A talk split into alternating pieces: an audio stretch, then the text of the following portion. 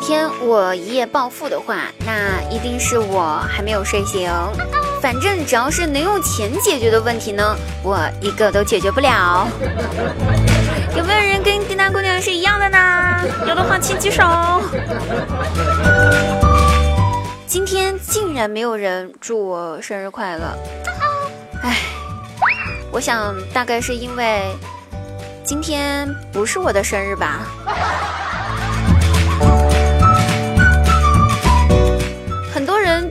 我说滴答滴答，你为什么长得这么好看呀？那今天给大家揭秘一下啊，其实我长得这么好看，首先得感谢我的手机，因为它装了各种各样的美颜相机，才可以让我把自己 P 得如此的好看呀。你也可以拥有哦。那总结一下，滴答姑娘就是有趣的灵魂加上美丽的外表，然后等于不要脸的我。那既然我都如此的不要脸了，我们就提一个小小的要求吧，好不好？大家能不能叫我一声亲爱的呢？嗯，反正你的嘴巴闲着也是闲着，反正我的脸皮就是这么厚。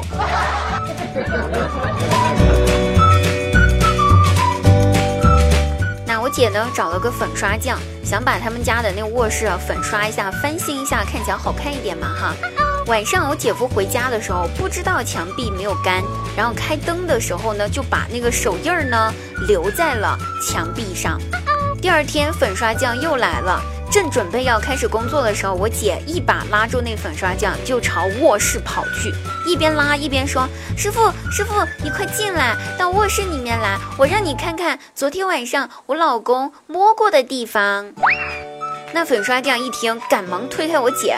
然后捂住自己的胸口说：“女士，请你自重啊！我是个正经工作的人，我家里面也是有老婆还有孩子的。”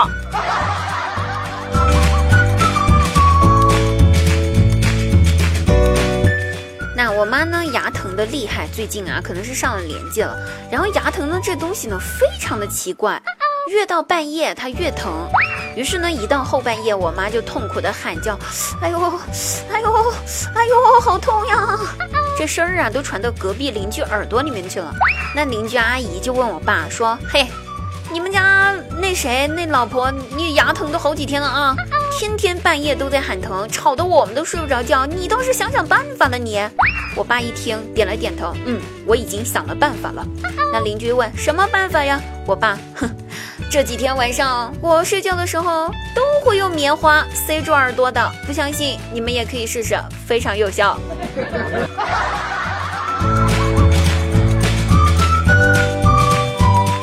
话说周末的时候呢，我在我家楼底下遛狗，然后呢有个小女孩跑到我家狗狗面前蹲下，然后天真的问我说：“阿姨，我可以摸一下你们家的狗狗吗？”然后我假装不同意，摇了摇头说：“哼，不可以，你得叫姐姐。”那小女孩一听，顿时恍然大悟，然后开口又问我：“阿姨，那我可以摸一下姐姐吗？”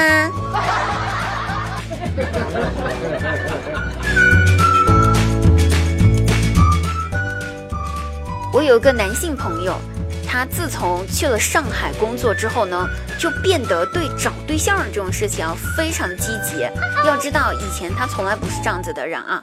然后一到周末的时候就出去聚会，听说哪里有相亲会，他就会赶着去。以前他真的不是这样子的人。再说一遍，于是大家就问他，觉得纳闷了，问他说：“哟，是什么原因让你如此着急的想找对象了呀？”他一把鼻涕一把泪的对我们说。上海的房租太贵了，我得找个对象合租一下，减轻压力呀。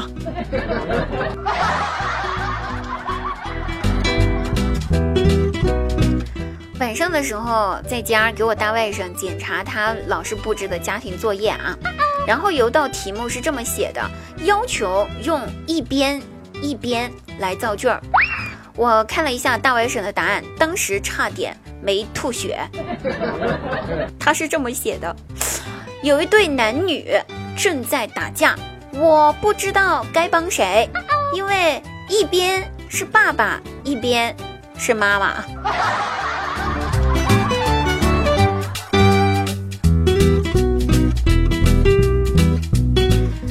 们开心听滴答，不开心更要听滴答。上期节目呢，我们一起来给大家讨论了一个话题，叫做在你的生活当中，你曾经遇到过哪一些让你幸福感爆棚的事情？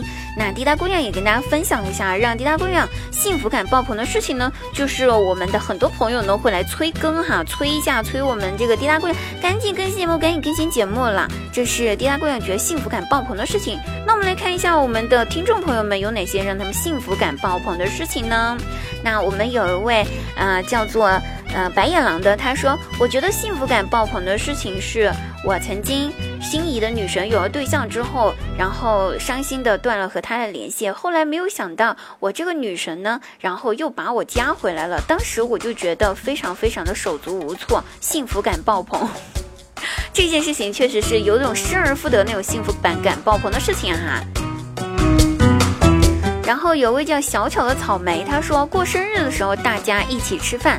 普通的饭也能让我幸福。是的呢，在生日这么一个呃，就是特定的一个节日里面哈，就特定的一个日子里面，不是节日里面，日子里面大家相聚在一起，就在那一分钟，所有人都会送给你祝福。所以呢，这也算是一件幸福感爆棚的事情啦，给你点赞。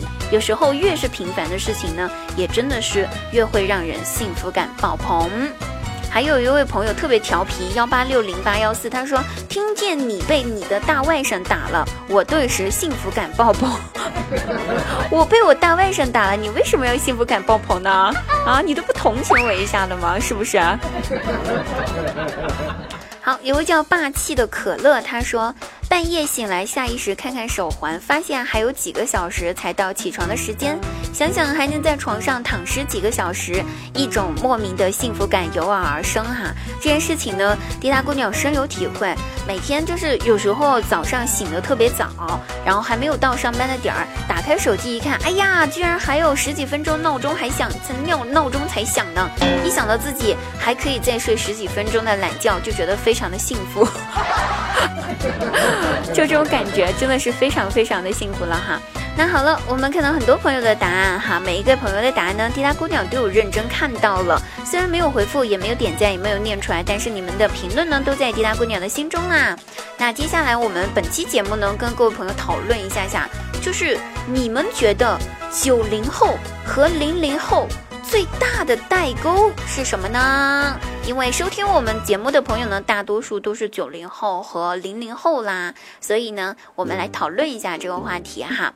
我个人觉得呢，零零后和九零后之间最大的代沟，大概就是零零后的朋友们喜欢的是 TFBOY，还有。蔡徐坤，而我们九零后呢，喜欢的大多数都是周杰伦呀、胡歌呀、彭于晏呐，对不对？这大概就是我们之间的一些代沟。那你觉得，如果滴答姑娘觉得说这个不是的话，那你觉得零零后和九零后最大的代沟是什么呢？期待您的答案哦。好了，本期节目到此结束了。喜马拉雅搜索“滴答姑娘”四个字，点击关注，欢迎收听订阅滴答姑娘的个人节目《笑话日常》，给你更多精彩。我们下期节目再会，拜拜。